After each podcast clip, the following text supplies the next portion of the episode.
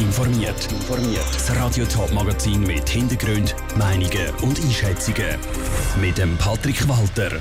Wie sich die St. Galler in der Vorweihnachtszeit sollen vor dem Coronavirus schützen und wie Ranger im Kanton Thurgau sollen die Naturschutzgebiete schützen, das sind zwei von den Themen im Top informiert.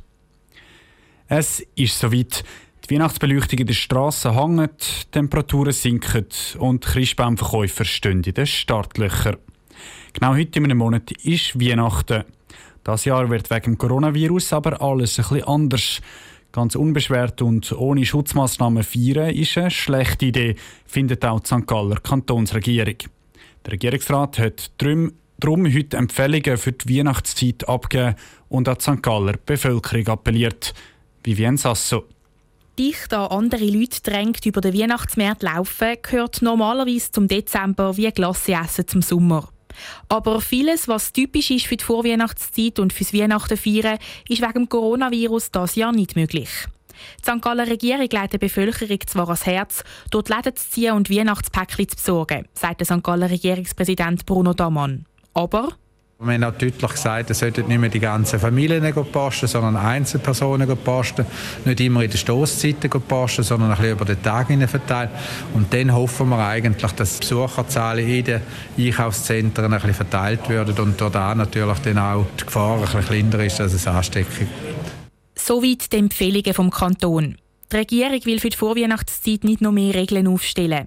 Sie zählt auf die Eigenverantwortung der St. Galler Bevölkerung, erklärt Kantonsärztin Danuta Zemp.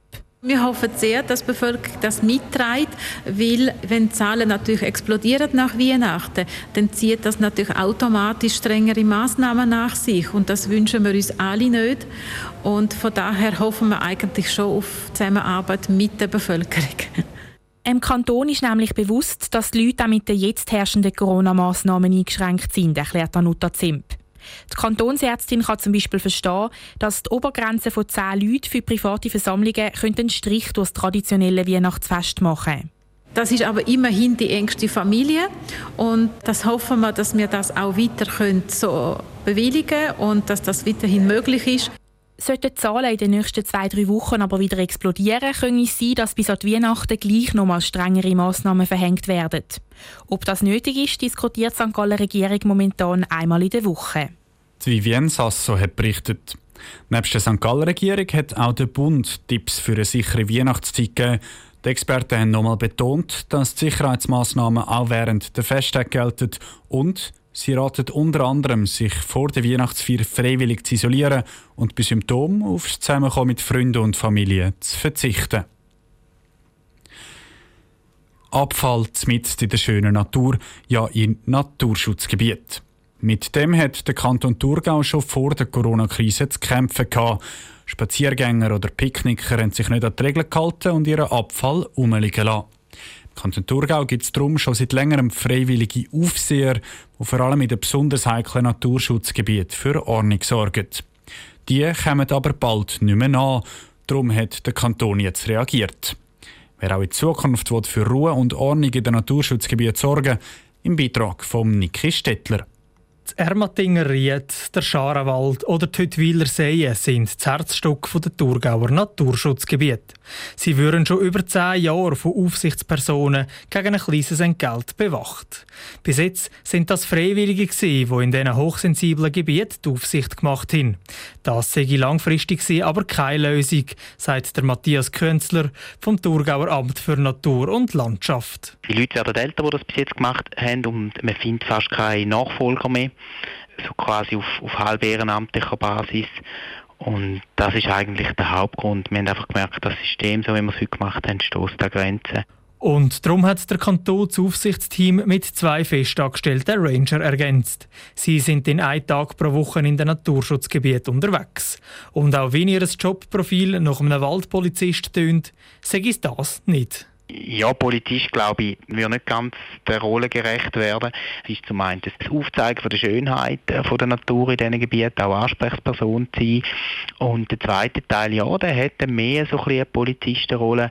Und da geht es wirklich darum, äh, wenn jemand einen Übertritt macht, zu sagen, so stopp, so nicht. Das käme aber nicht viel vor. Es ist an Matthias Künzler sehr wichtig zu sagen, dass ein ganz grosser Teil der Leute sich vorbildlich an die Regeln halten das Prozent, das sich nicht daran halten, sei es unbewusst oder bewusst, das sind eigentlich so die typischen Fälle wie die Hunde laufen lassen in Gebieten, wo Leinenpflicht herrscht, Fahrverbot missachten, teilweise Campen, Fühlen, Festen an sensiblen Stellen, irgendwo abseits von der Weg. Der Kanton Thurgau lässt sich die Arbeit der Ranger knapp 60'000 Franken kosten.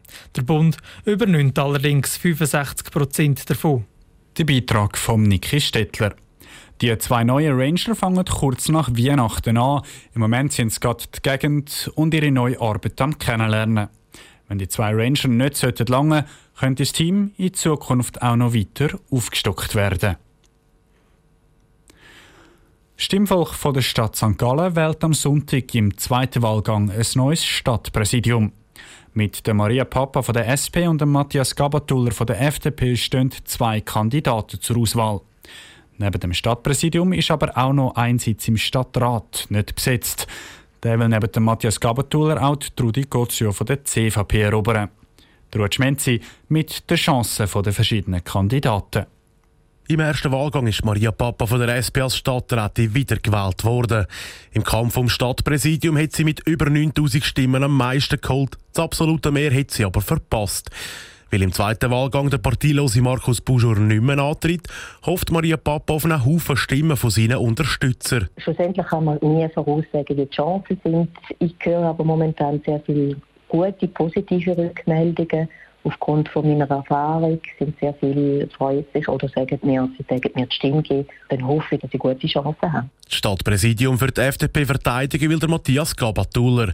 Im ersten Wahlgang ist er als noch recht unbekannter Kandidat antreten, hat aber das zweitbeste Resultat gemacht. Durch das ist er noch bekannter geworden im St. Galler Stimmvolk. Darum stechen seine Chancen auf eine Wahl am Sonntag gar nicht so schlecht, glaubt der Matthias Gabatuller. Wenn das so weitergeht mit äh, Stimmausbau, Bekanntheitsgrad, den ich zum zweiten Wahlgang habe können, weiterpflegen und ausbauen, müsste die Chance da sein, dass ich auch den Stadtpräsidiumssitz könnte erobern Weil der Stadtpräsident gleichzeitig auch Mitglied im Stadtrat ist, kandidiert der Matthias Gabatuller auch für einen noch offenen Sitz. Im zweiten Wahlgang muss er sich darum gegen Trudi Gozio von der CVP durchsetzen. Sie tritt nur für einen offenen Stadtrat Stadtratssitz an. Im ersten Wahlgang haben die beiden knapp 1000 Stimmen getrennt. Ihre eigenen Chancen sind für Trudi Gozio schwierig zu einschätzen. Es wird einfach hohe Stimmbeteiligung erwartet. Wir rechnen etwa mit 50 Prozent und wir wissen selber, Wahlen sind unberechenbar. Also ich denke eher, dass es ein knappes Resultat wird geben. So wie ich die Zusammensetzung in der Stadt St. Gallen anschaue von den Wählerinnen und Wählern. Wer den Sprung schlussendlich Stadtrat schafft und wer für die nächsten vier Jahre Stadtpräsident wird, kommt dann am Sonntagnachmittag aus. Der Beitrag vom Ruth Schmenzi. Radio Top berichtet am Sonntag dann laufend von der Stadtpräsidiums- und Stadtratswahl. Alle Informationen dazu gibt es auch auf toponline.ch. Top informiert, auch als Podcast. Mehr Informationen gibt es auf toponline.ch.